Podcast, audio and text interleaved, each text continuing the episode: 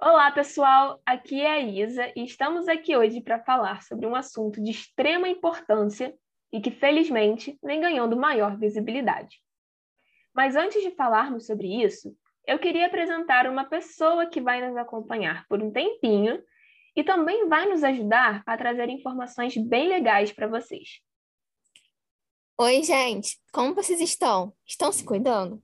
Bom, eu me chamo Jéssica Nascimento Estou no quarto período do curso de farmácia na FRJ e também faço parte do projeto Tá na hora de tomar o remédio.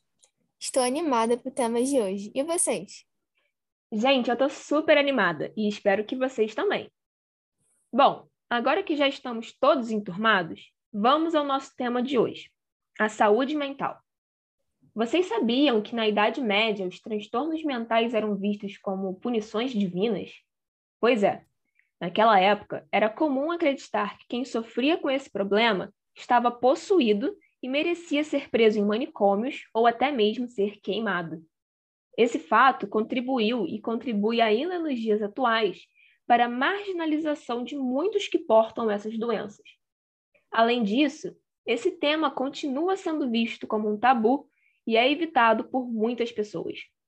Por isso, a visão errônea de que essas psicopatologias não passam de uma frescura acaba ganhando espaço e, consequentemente, leva muitas pessoas a evitarem de procurar ajuda psicológica por medo ou então por vergonha. Pois é, mas o cenário se inverteu um pouco com a chegada da pandemia em 2020. A gente sabe que o isolamento não foi nada fácil, né?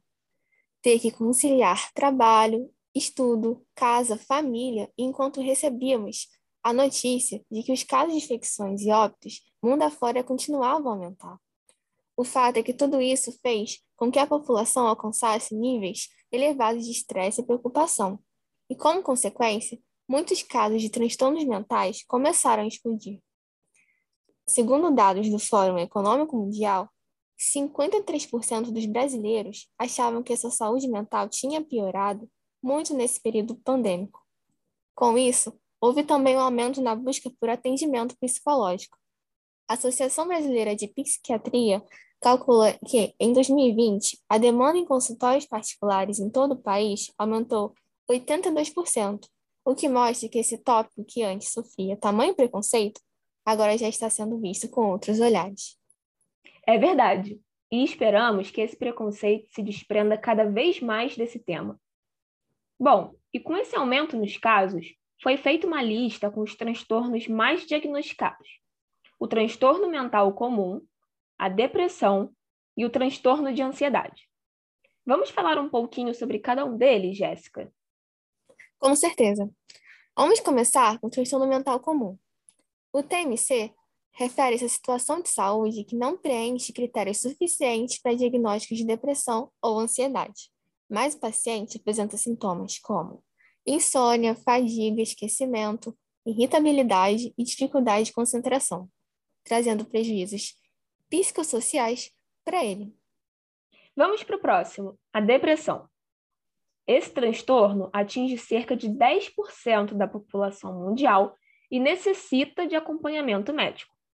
Sabemos que todos passam por uma situação de tristeza pelo menos uma vez na vida, mas quando o indivíduo é diagnosticado com depressão, ele fica em um estado de tristeza profunda e permanente, e apresenta pelo menos dois dos sintomas característicos, como apatia, sentimento de culpa, irritabilidade, problemas de concentração e idealização suicida.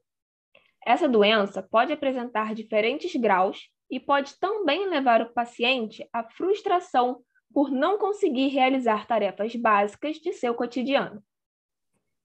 E chegamos, enfim, no transtorno de ansiedade. Assim como a depressão, cada vez mais pessoas vêm sendo diagnosticadas com esse transtorno. Vamos lá. A ansiedade por si só é um sentimento natural humano, que sentimos em diversos momentos de fortes emoções. Porém, quando sintomas de ansiedade começam a aparecer mais frequentemente, e acabam atrapalhando a vida cotidiana do indivíduo, a atenção deve ser redobrada e deve-se buscar ajuda. Os principais sintomas são dificuldade de concentração, calafrios, ondas de calor, taquicardia e estado constante de preocupação. Galera, observação importante agora. Não usem esse podcast para fazer autodiagnósticos. Caso vocês venham sentido os sintomas já descritos anteriormente, não hesitem em procurar auxílio psicológico. Aliás, vocês sabiam que o SUS oferta uma ferramenta gratuita para atendimento psicológico? São os Centros de Atenção Psicossocial. Para saber qual CAPS mais próximo de você, basta entrar no site da prefeitura de seu município e buscar o endereço mais próximo de você. Além disso, você também pode buscar o Centro de Valorização da Vida, o CVV.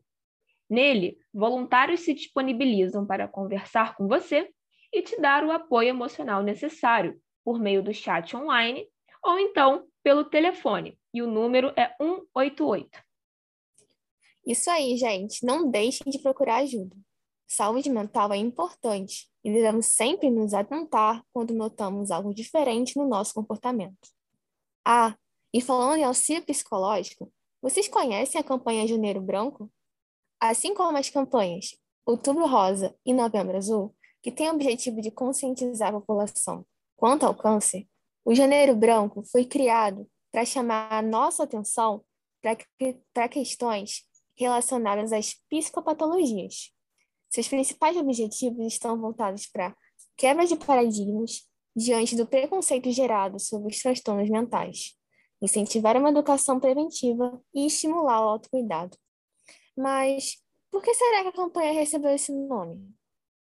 Ótima pergunta, e eu tenho a resposta exata para isso. Sempre que um novo ano se inicia, somos invadidos por pensamentos emotivos e existenciais.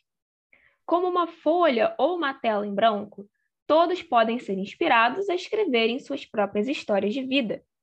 E claro, sempre é bom que toda história tenha um final feliz, né? E para que isso aconteça, devemos manter a saúde mental sempre em equilíbrio, a fim de ficarmos bem com nós mesmos. Bom, pessoal, esse foi o nosso episódio de hoje. Esperamos que tenhamos sanado suas dúvidas quanto a essa temática. Agradecemos muito pela sua atenção. Até a próxima, pessoal!